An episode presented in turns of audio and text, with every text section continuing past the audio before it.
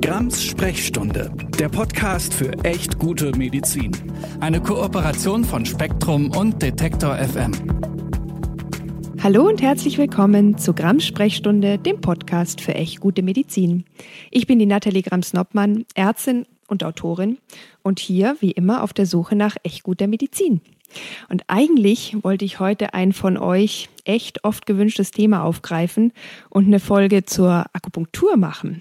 Aber ja, da die Corona-Lage gerade irgendwie ziemlich übel aussieht, möchte ich mal sagen, habe ich mich jetzt kurzfristig umentschieden. Aber keine Sorge, die Akupunktur wird natürlich auch besprochen in einer der allernächsten Folgen. Und das ist ja irgendwie so ein bisschen ein immerwährendes Thema, hat übrigens auch nicht immer was mit guter Medizin zu tun. Aber heute geht es dafür um Intensivmedizin in eskalierenden Zeiten von Corona. Am 14. November, an dem ich diese Folge aufnehme, hieß es in der Tagesschau, die Lage in den Kliniken spitzt sich wegen der stark steigenden Zahl von Corona-PatientInnen deutlich zu. Die Kapazitäten auf den Intensivstationen sind teilweise fast ausgeschöpft. Planbare andere Operationen werden verschoben. PatientInnen finden unter Umständen in ihrer Nähe keine freie Klinik mehr und werden in andere Städte ihres Bundeslandes gebracht. Teils übrigens auch in andere Bundesländer oder gar andere Länder, wie nach Frankreich oder Südtirol, wenn man jetzt gerade vielleicht in einem Grenzgebiet lebt. Und deshalb, oder nicht zuletzt deshalb, spreche ich heute mit Dr. Dominik Scharpf, Internist, Intensivmediziner und Kardiologe, der die Situation als Oberarzt einer Intensivstation quasi gerade live erlebt. Und der Unterschied zwischen so nüchtern geschriebenen Worten wie denen, die ich gerade vorgelesen habe, und der täglichen praktischen Erfahrung kann ja oft ein echt großer sein. Also erstmal, hallo lieber Dominik, magst du dich meinen HörerInnen einfach mal selbst vorstellen, wo, wo, wobei ich ja jetzt schon ein bisschen was über dich verraten habe? Ja, also liebe Nathalie, erstmal natürlich ganz herzlichen Dank für die Einladung. Fühle mich geehrt, dass ich da in deinem Podcast ähm, auch ein ganz wichtiges Thema mitbesprechen darf. Du hast ja schon gesagt, ich bin ähm, Internist, Kardiologe, im Moment aber vor allem Intensivmediziner, ähm, bin an einem Maximalversorger in Süddeutschland aktiv und leider, weil wir auch Corona-inzidenztechnisch schon immer zu einem äh, Hochinzidenzbereich gehören, also so ein legendärer Hotspot, ähm, im Rahmen der Pandemie besonders mit Covid-Patienten äh, belastet und deswegen, ja, glaube ich, kann ich zu dem Thema relativ viel aus dem Alltag erzählen. Ja, vielen Dank, dass du gerade in diesen Zeiten dir dann auch noch die Zeit für den Podcast nimmst. Und lass uns das Politische mal ganz außen vor lassen äh, und direkt drüber sprechen, wie deine tägliche Arbeit im Moment aussieht. In den Medien kann man sich ja, finde ich, also wenn man das möchte, ein Bild davon machen, wie das bei euch gerade so ist. Aber es ist nochmal ganz was anderes, als äh, die, ich würde fast sagen, Grenzsituation jeden Tag selbst zu erleben. Vielleicht kannst du uns auch ein bisschen erklären, was für PatientInnen liegen bei euch im Moment, welche Vorerkrankungen haben die, wie alt sind die oder vielleicht auch, wie lang liegen die bei euch, dass man sich das einfach ein bisschen besser vorstellen kann. Worüber ja, spricht man gerne. da gerade? Also ich habe jetzt leider jetzt schon äh, die drei ersten Wellen komplett mitgemacht, habe also Corona-technisch schon eine, eine, hohe Erfahrung ähm, und muss sagen, das aktuelle Patientenkollektiv ist schon anders wie in den ersten Wellen. Wir haben von der Altersstruktur vor allem Patienten von Mitte 30 bis 70. Natürlich gibt's Ausreißer nach oben und nach unten, aber das sind so die, das, die, die klassische Altersstruktur. Ähm, wenn man das auch mit den aktuellen Divi-Daten vergleicht, passt das auch ganz gut zum Deutschland-Trend. Also da sind wir jetzt nicht irgendwie speziell bei uns in Heilbronn. Ähm, und Deutschland-Trend wird gesagt, sind so circa ja, 70 Prozent der Patienten unter 70. Also das finde ich ist schon wichtig. In den ersten Wellen vor allem ältere Patienten, die natürlich jetzt aufgrund der Impfung, das werden wir gleich nochmal separat besprechen, ähm, in dem Kollektiv nahezu gänzlich fehlen. Mhm. Ähm, natürlich muss man sagen, aber das habe ich auch immer schon kommuniziert, es sind die, die komplett ganz gesunden ähm, sehen wir wenig, die gibt's aber leider auch, so dass man da wirklich einfach keine hundertprozentige Sicherheit hat. Es sind schon Patienten mit Vorerkrankungen, häufig Gefäßerkrankungen, Hochdruck, ähm, Herzerkrankungen. Äh, das ist vor allem das Kollektiv, gar nicht so viel die Lungenerkrankung, muss man sagen, was einen ja erstmal irritiert, ähm, weil man denkt ja klar, Covid ist eine Lungenerkrankung, äh, ist aber nicht der Fall, wenn man das auch nochmal im Detail anguckt. Ähm, dementsprechend das Kollektiv ähm, heterogen mit schon deutlich mehr äh, männlichen Patienten, obwohl sich das gerade auch ein bisschen verschiebt. Also in den ersten Wellen war es ganz eindeutig mehr Männer. Jetzt ähm, holen leider die Frauen so ein bisschen auf. Ähm, und je nachdem, wie alt die Patienten sind, liegen sie auch unterschiedlich lang. Also ein Covid-Patient kann man sagen, liegt auf jeden Fall mindestens ähm, äh, eine Woche bei uns, aber ist auch wirklich teilweise, teilweise bis viele Monate, wenn es dann in die ganz intensiven Therapien wie die ECMO-Therapie geht. Aber unter einer Woche ist eigentlich wirklich gar niemand da und das zeigt ja schon, wenn mal eine Station mit Covid-Patienten ähm, belegt ist, ist es nicht so, dass da der Durchsatz hoch ist bei einem, bei einem Herzinfarkt als Vergleich liegen die Patienten manchmal zwei Tage. Das ist bei Covid ganz anders. Die liegen einfach insgesamt viel länger. Mhm. Ja, sehr spannend. Viele Sachen, die du angesprochen hast, wollte ich dich nachher auch nochmal separat fragen, auch zum Beispiel, was eine ECMO eigentlich genau ist. Aber ich denke, für viele die wichtigste Frage ist ja, sind die PatientInnen auf Intensivstation jetzt geimpft gewesen oder nicht? Äh, die Bild hat ja schon getitelt, gewohnt polemisch, was hat Impfen eigentlich gebracht? Ich musste da sofort an die berühmte Monty Python-Frage äh, denken, was hat die Impfung je für uns getan? Aber klar, Sehr viel. Ja. das denke ich auch. Aber ja, trotzdem ja. ist die Frage natürlich wichtig, weil klar, man bekommt ja auch mit, äh, die Impfung ist jetzt kein 100% Schutz. Das hat auch übrigens nie jemand anderes behauptet vor der Intensivbehandlung ähm, und einem schweren Covid-Verlauf. Äh, ein guter Schutz, aber kein 100% Schutz. Also ähm, auch ein extrem wichtiges und gerade sehr, sehr äh, aktives Thema. Äh, die bisher, ich kann einfach mal mit absoluten Zahlen sprechen, natürlich nur jetzt für, für, für unser Zentrum. Wir haben jetzt seit äh, Covid als Erkrankung bekannt ist, über 550 Patienten intensivmedizinisch betreut und davon waren insgesamt jetzt nur fünf geimpft. Keiner von diesen Patienten war invasiv beatmet, also mhm. keiner war im künstlichen Koma. Das sagt, glaube ich, schon keiner sehr viel. Keiner von den Geimpften. Keiner von den um's, Geimpften. Genau, um es nochmal ganz deutlich ja, ja, nein, nein, nein. Mhm. Also genau.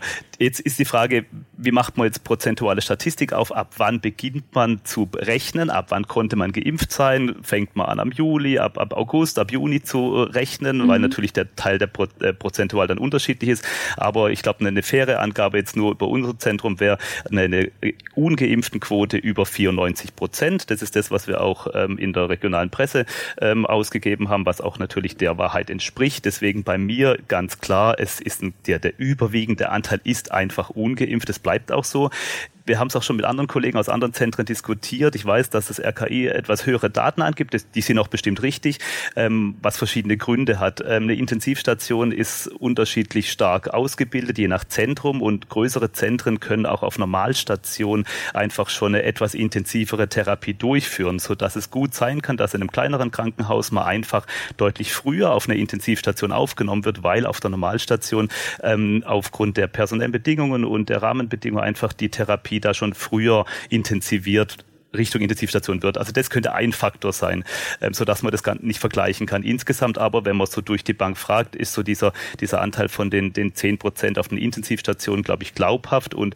auch da kann ich natürlich nur anekdotisch berichten. Die Patienten, die, die ich mitbetreut haben und die ähm, geimpft waren, wären auch schon die klassischen Patienten gewesen, die von der Boosterimpfung profitiert hätten. Ja, ja, das ist ja jetzt auch sozusagen das Ding der Stunde, dass man einfach gesehen hat äh, und ja auch schon befürchtet hat, dass der Impfschutz einfach nach einer gewissen Weile nachlässt und dass man die ersten beiden Impfungen eher als so eine Art Grundimmunisierung betrachten muss und der Booster jetzt dann quasi den Impfschutz verlängert. Vielleicht wird es ähnlich wie bei der Grippeschutzimpfung sein, dass man das auch immer wieder mal tun muss. Also ich würde jetzt vorsichtig sein mit der Kommunikation zu sagen, hey, mit der dritten Impfung haben wir es geschafft, sondern ja, nee, das Virus ist halt ja. einfach so ein bisschen kompliziert mit der Delta-Variante äh, noch mehr und das muss ja nicht die letzte Variante sein. Insofern freut es mich aber zu hören, dass, äh, was heißt freuen, tut dann in der Situation ja gar nichts, aber es ist natürlich schön zu hören, dass, die, äh, dass der Impfschutz tatsächlich auch äh, funktioniert und dass ihr das auch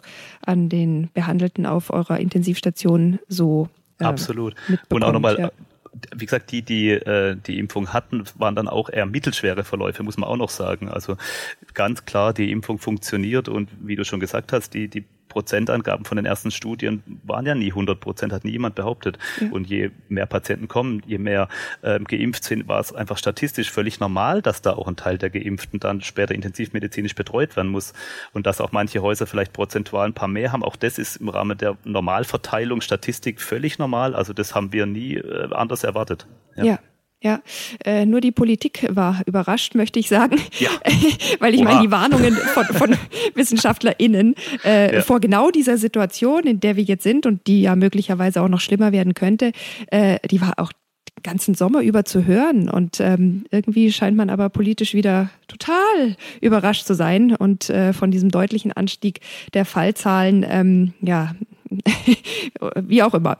Ähm, und, und, dazu kommt ja, dass, dass viele Fachkräfte, vor allem Pflegefachkräfte, die Segel auch wegen der Überlastung der letzten Monate gestrichen haben, vielleicht sogar ihren Job quittiert haben. Und die Situation auf Intensivstationen, überhaupt in den Krankenhäusern, überhaupt in der Pflege war schon vorher angespannt aber jetzt ist es halt schlimmer denn je. Und ähm, ich will auch sagen, das Pflegethema ist ein so großes für sich, dass wir das heute nicht auch noch in diese Folge packen werden. Ähm, wir bleiben heute wirklich eher medizinisch, weil mich interessiert auch, und du hast es vorher auch schon nochmal angesprochen, ähm, ich glaube, viele HörerInnen oder überhaupt viele Menschen ähm, denken immer noch, Covid ist so eine Art Lungenerkrankung. Und ähm, also wenn ich was an der Lunge habe, also ich kenne das auch aus meinem Bekanntenkreis, ich habe ja Asthma, deswegen bin ich stärker gefährdet, weil ich habe es ja an der Lunge eh schon. Und daher herrscht, glaube ich, teilweise auch echt noch so ein bisschen mh, hm, ja, falsches oder vielleicht auch verharmlosendes Verständnis von, von Covid-19 als eine Systemerkrankung. Ja. Ja, vielleicht kannst du uns das einfach noch mal ein bisschen näher bringen. Ja, gern. Ähm, man muss natürlich sagen, also die, die Covid-Erkrankung verläuft erstmal, muss man generell sagen, in verschiedenen Stadien. Und ähm, je nach Stadium sind verschiedene Organsysteme einfach betroffen. Also zum Anfang ist es klar, das Virus, äh, Coronavirus wird über die, die, die Lunge in irgendeiner Form über Mund oder Nase aufgenommen und breitet sich natürlich erstmal auch dort aus. Ähm, jemand, der ähm, äh, einen milden Verlauf hat, der wird es erstmal nur mit Husten merken und vielleicht mit natürlich Allgemeinreaktionen.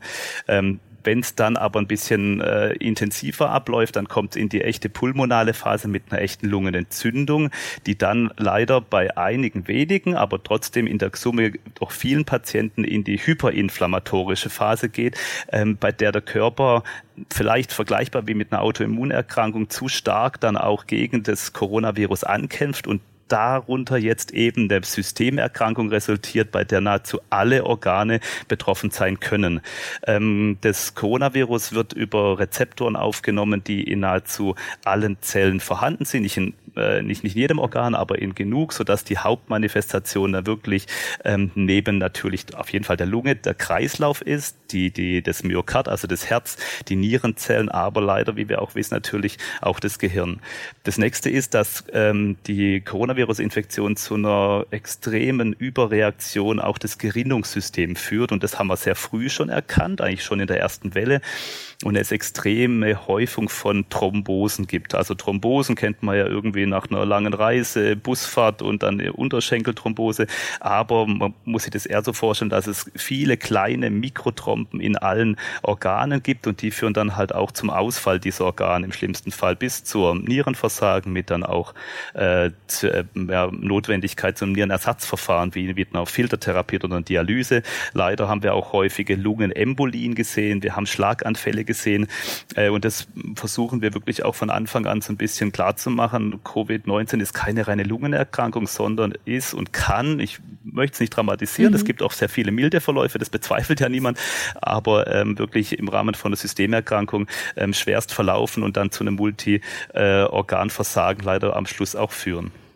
Ja, okay, wenn man das so hört, dann äh, versteht man jetzt auch, dass Covid-19 sicher nicht nur eine Lungenerkrankung ist und dass das Problem auch nicht nur äh, der Ausfall der Lunge sein kann. Aber trotzdem ist das ja oft auch so ein ganz kritisches Organ, weswegen ja auch wirklich viele schon mitbekommen haben, dass es Problem sein kann, dass man eben beatmet werden muss.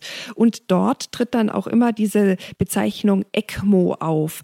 Und da habe ich auch den Eindruck, dass viele nicht wissen, was das ist und auch wie krass das ist. Ja, das ist ja nicht nicht einfach nur, jetzt wird dir ein bisschen Luft in die Nase oder in den Mund gepustet. Erzähl ja, doch mal ja, bitte ja. genau, was da los ist. Sehr gerne. Also ich werde gleich äh, ECMO genau erklären, will dann kurz davor äh, ein, zwei Sätze zur, zur Therapie vor der ECMO sagen. Also wir haben verschiedene Phasen. Also ganz einfach ist erstmal Sauerstoff über die Nase. Wenn das nicht ausreicht, kommt die nächst stärkere Sauerstoffunterstützung. Das nennen wir dann High-Flow-Therapie.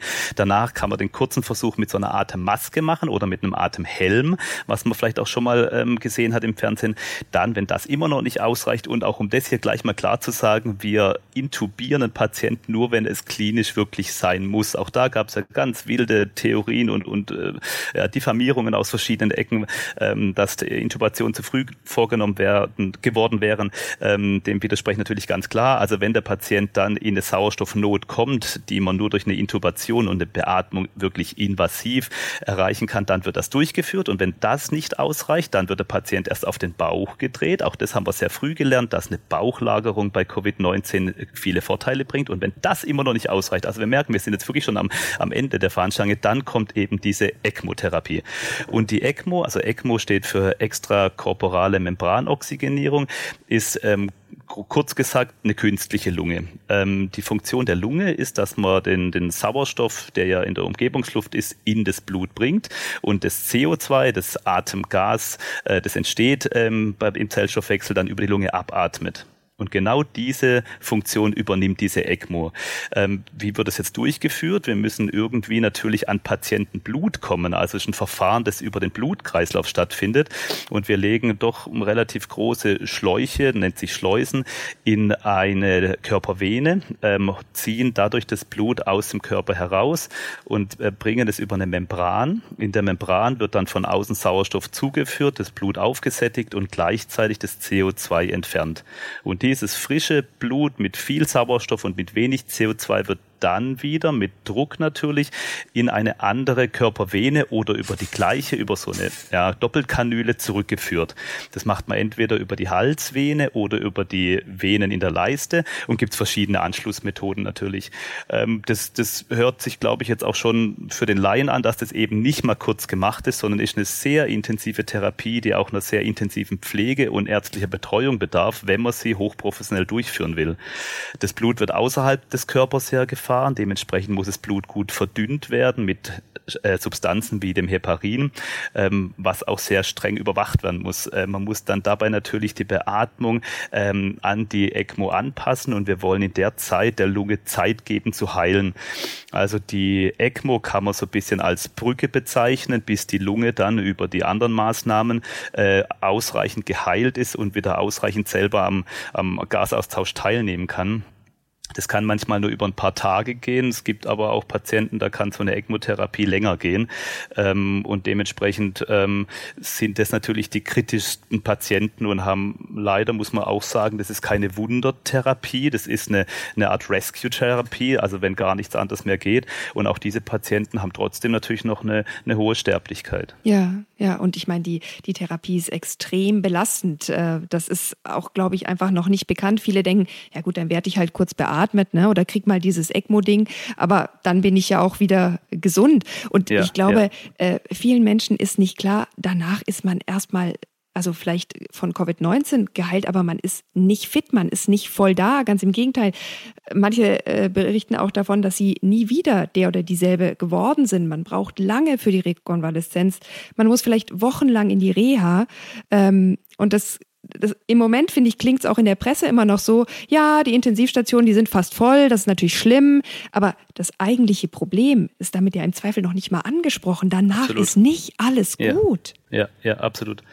Auch das ist ein, ein, ein Tatbestand oder ein, ein Zustand äh, besser, der, den wir immer probieren hinzuweisen, das, das Genesen, was ja in der Presse immer wieder, wie viel Prozent sind genesen, ist ja nur der Nachweis einer stattgehabten PCR-Infektion mit danach 14 Tagen Verlauf. Also das Genesen heißt definitiv nicht, der Patient ist wieder der Alte, sitzt daheim und, und, und kann Sport machen und so weiter. Das ist nicht der Fall. Bei Intensivpatienten natürlich nochmal noch mal eine Stufe drüber. Intensivpatientinnen kann man natürlich nicht als Kollektiv jetzt äh, gleich ähm, diskutieren. Wir haben auch Fälle, die natürlich intensivpflichtig sind, aber die, die keine künstliche Beatmung brauchen, die dann wieder auf die Normalstation gehen. Die werden auch noch einige Wochen oder vielleicht sogar Monate definitiv ähm, nicht leistungsfähig sein. Aber ein echter Intensivpatient ähm, mit, mit sogar ECMO-Therapie, der Genau, ist sehr lange noch, äh, gibt sogar ein, ein, spezielles Syndrom, das das dann beschreibt, so ein Postintensivsyndrom, sehr lange ähm, noch auf Reha und Hilfe angewiesen. Ähm, viele äh, gehen direkt von uns in spezielle Reha-Kliniken, die auch noch die Beatmung fortführen können. Das sind dann die schwerstkranken Patienten. Ähm, es gibt Patienten, die bei uns, das nennt sich gewient werden können, also die von der Lungenmaschine entfernt werden können äh, und immerhin dann wieder selber atmen. Also das Kollektiv ist sehr heterogen. Aber ganz klar kann man sagen, jeder, der die Intensivstation leider mal durchlaufen hat, ist danach erstmal sehr lange noch nicht eben genesen und braucht lange Unterstützung. So viel kann man ganz klar sagen. Und auch das haben wir gemerkt in den Wellen. Auch der, der Weiter, der Abfluss oder die Weiterversorgung in Reha-Kliniken ist irgendwann auch ein Flaschenhals, weil auch da gibt's nicht, nicht äh, Millionen an, an Kapazitäten, äh, so das ganze System einfach wirklich überlastet ist. Die Intensivstation steht zwar gerade natürlich im Fokus, das ist auch klar, aber das ganze Konstrukt drumherum ist genauso am Limit. Ja, ja, und ich meine, das muss ja auch eine spezielle Reha sein. Da kann man jetzt ja nicht in die Rückenreha schicken. Also Nein, das, das ist, ist, jetzt nicht im, im, Park sitzen mit, mit dem Käffchen. Das sind ganz andere. Das sind oft Intensivstationen, die die Beatmung weiterführen. Das ist dann eine, eine das geht nach verschiedenen Phasen dann. Mhm. Also ganz klar, das probiere ich auch mal klar zu machen. Reha ist jetzt nicht, äh, ja, ein bisschen Sport machen, ein bisschen im Wald laufen. Das ist eine ganz, ganz, ganz andere Form von Reha. ja. ja. Ja, und ich meine, wenn man sich jetzt vorstellt, man ist, keine Ahnung, ich bin Mutter von drei Kindern, mal angenommen, ich käme in diese Situation über Wochen, über Monate, ich wüsste überhaupt nicht, wie das funktionieren kann. Und das ist wirklich, ich glaube, das muss man sich noch ein bisschen bewusster machen. Das ist keine Station, die man kurz durchläuft und danach ist wieder nein, gut. Nein, ähm, absolut richtig, ja. ja, ja. Ja, ach, gehen wir von einem schweren Thema zum nächsten. Äh, es gibt ja auch aus Querdenkerkreisen immer wieder den Vorwurf, dass die Bettenzahl systematisch abgebaut wurde. Und da sei es ja jetzt logisch, dass schneller eine Überfüllung der Intensivstationen drohe. Ähm, es hätte also gar nichts damit zu tun, dass insgesamt mehr PatientInnen durch Covid-19 auf der Intensivstation liegen oder länger. Kannst du uns dazu noch kurz was sagen? Ja. Also auch da könnte man bestimmt eine ganze Sendung ja. mitfüllen. Ich muss auch ganz klar sagen, was die deutschlandweiten Zahlen und die ganzen äh, prozentualen Statistiken angeht, da bin ich natürlich nicht der Experte. Also ich weiß immer, wo meine Grenzen sind. Das wäre natürlich eher ein Thema, das dann äh, die Divi zu äh, diskutieren hätte. Aber ich kann natürlich aus meiner Einsicht trotzdem einiges dazu sagen. Das erste ist natürlich, ähm, das wahrscheinlich am einfachsten gesagt, wir haben einen wirklich deutlichen Fachkräftemangel und das ist sowohl auf pflegerischer wie auch aus ärztlicher Sicht im Moment äh, eklatant und so dass dadurch einfach weniger Betten betrieben werden können. Ich kenne Zahlen aus aus Bayern, die haben es jetzt ähm, äh, vor kurzem ähm, veröffentlicht, dass es circa 25 Prozent der Intensivbetten aufgrund von Fachkräftemangel nicht betrieben werden können. Das ist also ein ganz einfacher Fall. Das andere ähm, ist dann, dass man sagen muss, in der ersten Welle wurde natürlich die das komplette Gesundheitssystem erstmal komplett auf Covid umgemünzt. Das heißt, man hat alle Kapazitäten, die man hatte, komplett in den Covid-Bereich gesteckt. Also Non-Covid-Bereich wurde runtergefahren. Ärztinnen, Pflegerinnen aus anderen Bereichen haben dann auf den Intensivstationen, Normalstationen geholfen und deswegen konnte man in der Phase natürlich deutlich mehr Patienten kurzfristig versorgen. Das sind natürlich auch diese hohen Zahlen. Aber jetzt äh, ist im Moment ja der Spagat zwischen Covid und Nicht-Covid-Bereich. Ähm, und dieser Spagat ist einfach dramatisch schwierig, weil wir uns alle genauso einig sind. Auch die Non-Covid-Patienten dürfen jetzt definitiv nicht leiden Patienten und jetzt mit weniger Personal gleich viel Patienten auf beiden Seiten betreuen zu wollen, äh, weiß ich nicht, wie diese Quadratur des Kreises gelingen soll. Ich, ich verstehe es also nicht. Und das ist eben diese Problematik. Dazu kommen auch noch gewisse äh, statistische Veränderungen, dass man am Anfang noch die Kinderintensivbetten mit reingerechnet hatte, die jetzt wirklich für einen Erwachsenenpatient sowohl äh, körperlich wie auch sonst nicht ja. zur Verfügung stehen. Und also wie gesagt, das könnte man noch jetzt stundenlang ausführen, aber diese Hauptprobleme, ähm, äh, Konzentration der Kapazitäten in einem Bereich und natürlich Konzentration des Personals in einem Bereich, äh, plus dann eben der Fachkräftemangel. Das erklärt sehr gut die minderen, äh, die, die verminderten ähm, Kapazitäten. Äh, man muss auch klar sagen, wenn man schon über den monetären Aspekt diskutiert, Intensivmedizin ist für die Krankenhäuser ja eher lukrativ. Also es wäre völlig irrsinnig, ökonomisch zu betrachten, zu sagen, wir bauen hier aktiv Betten ab. Also, aber da ganz klar ähm, bin ich nicht der, der letzte Experte. Ich bin Kliniker und arbeite am Patienten und kenne natürlich auch die Zahlen und Diskussionen. Ähm, kann ganz klar sagen, aktiven Abbau in diesem Sinn äh, ist in meiner Sicht definitiv nicht passiert. Ja, ja, und äh, selbst wenn, dann hat das gute Gründe gehabt. Ah, das Gründe, natürlich, ein, ja, ja, genau. Äh, ein, ein ja. Bett, das dort irgendwo steht, äh, ist ja noch lange nicht betrieben. Du hast ja gerade auch ähm, erklärt, was das für ein Aufwand ist, einen Patient in, äh, intensivmedizinisch zu versorgen und das Bett alleine hilft also noch gar nicht weiter. Absolut, absolut, ja. Ja, es ist wirklich so, jetzt ist es ja hier ein Podcast, der sich hauptsächlich darum dreht, wie gute Medizin gemacht werden kann und äh, wie Medizin besser werden kann. Was würdest du dir denn speziell für dein Tätigkeitsfeld und natürlich auch für die aktuelle Situation wünschen, um wieder etwas näher an gute Medizin ranzukommen? Weil äh, so Extremlagen wie jetzt, äh, das ist ja weder für die PatientInnen noch für die Fachkräfte haltbar, ja. tragbar, ertragbar.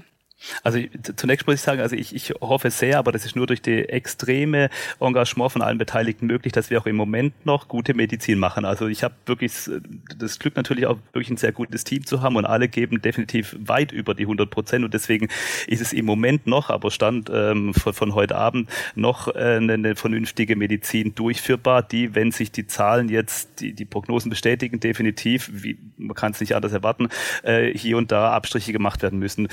Ganz klar, wo der Haupt Problem in den nächsten Jahren ist, ist definitiv der Fachkräftemangel. Mhm. Ähm, wir haben genug junge, motivierte Pflegerinnen, Ärztinnen, die sind alle da, aber im Moment fehlt es einfach an der Masse.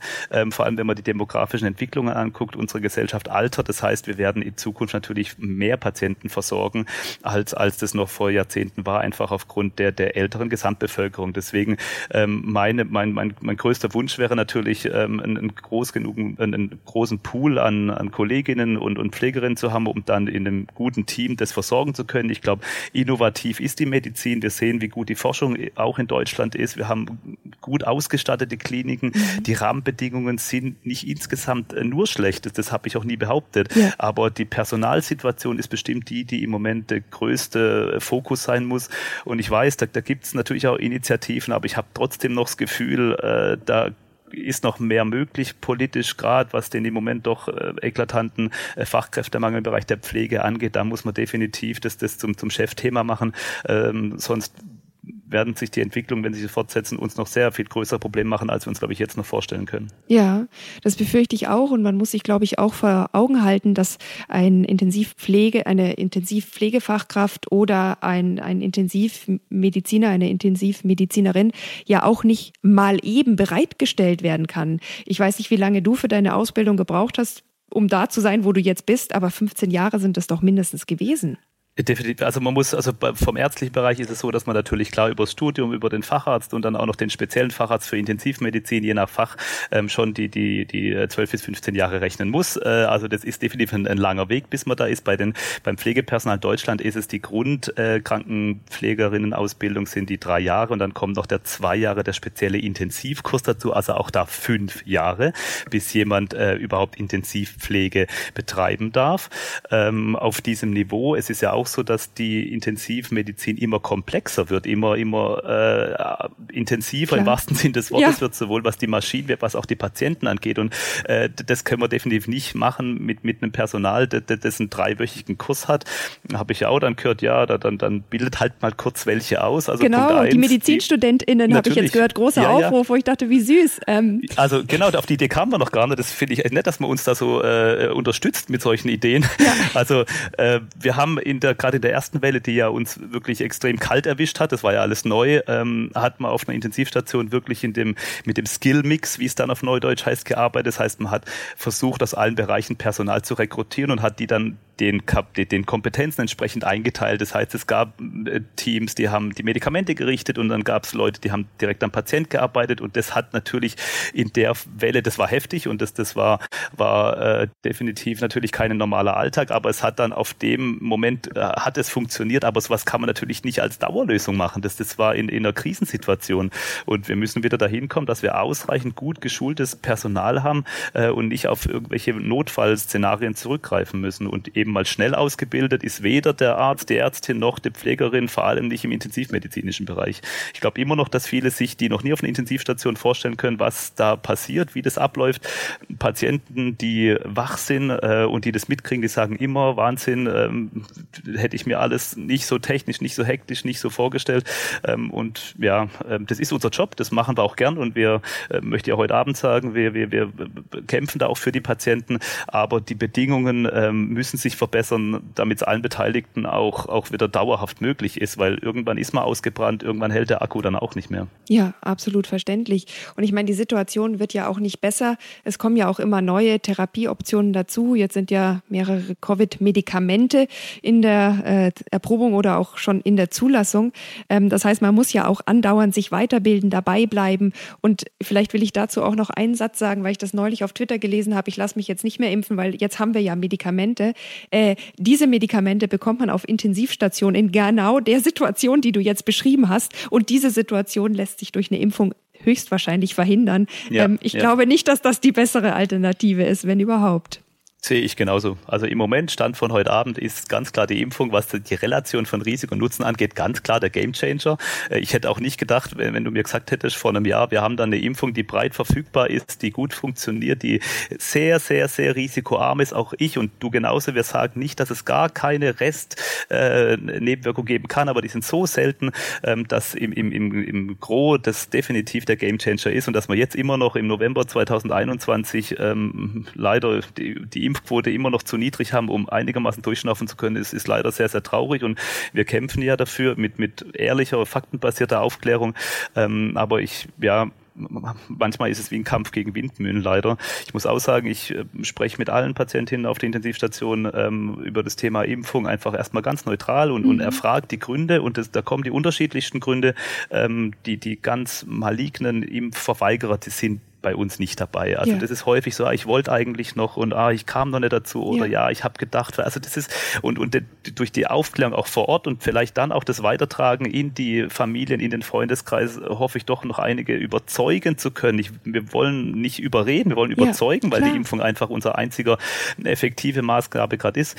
Ähm, und und ja, die, die Medikamente, sie machen Fortschritte, aber definitiv kein Medikament hat so eine drastische Mortalitäts- und Risikoreduktion Reduktion wie die Impfung. Ja, ja und viel ähm, stärkere Nebenwirkungen dazu. Das, das muss man ja dazu. auch immer noch mal Absolut. sagen. Auch, auch das sind ist, keine Wellness-Medikamente. Ja, nein, das ist jetzt nicht der, der in, in äh, Wasser aufgeweichte ähm, Bachblütenextrakt. Nein, das sind wirklich dann auch Hammer, was wir auch verabreichen in der Not, weil wir natürlich irgendwie das bei uns auf der Intensivstation dieses extrem hochgefahrene Immunsystem, das diesen Zytokinsturm, der da entsteht, mhm. wieder runterfahren müssen.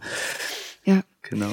Ja, ach Gott, Dominik, es ist äh, kein schönes Thema, das wir besprochen haben. Trotzdem Nein. ein, glaube ich, ganz, ganz wichtiges. Und ich bedanke mich ja. ganz herzlich, dass du auch ja das so plastisch dargestellt hast, weil ich glaube, man macht sich keine Vorstellung. Vielleicht gelingt es hiernach ein bisschen besser. Und man muss sich ja auch vor Augen halten, sollte die Situation noch schlimmer werden, dann könnte er durchaus wieder Triage drohen. Wir haben das hier ausgespart, aber ich habe dazu kürzlich schon mal mit dem Philosophen Adriano Manino eine Podcast-Folge aufgenommen.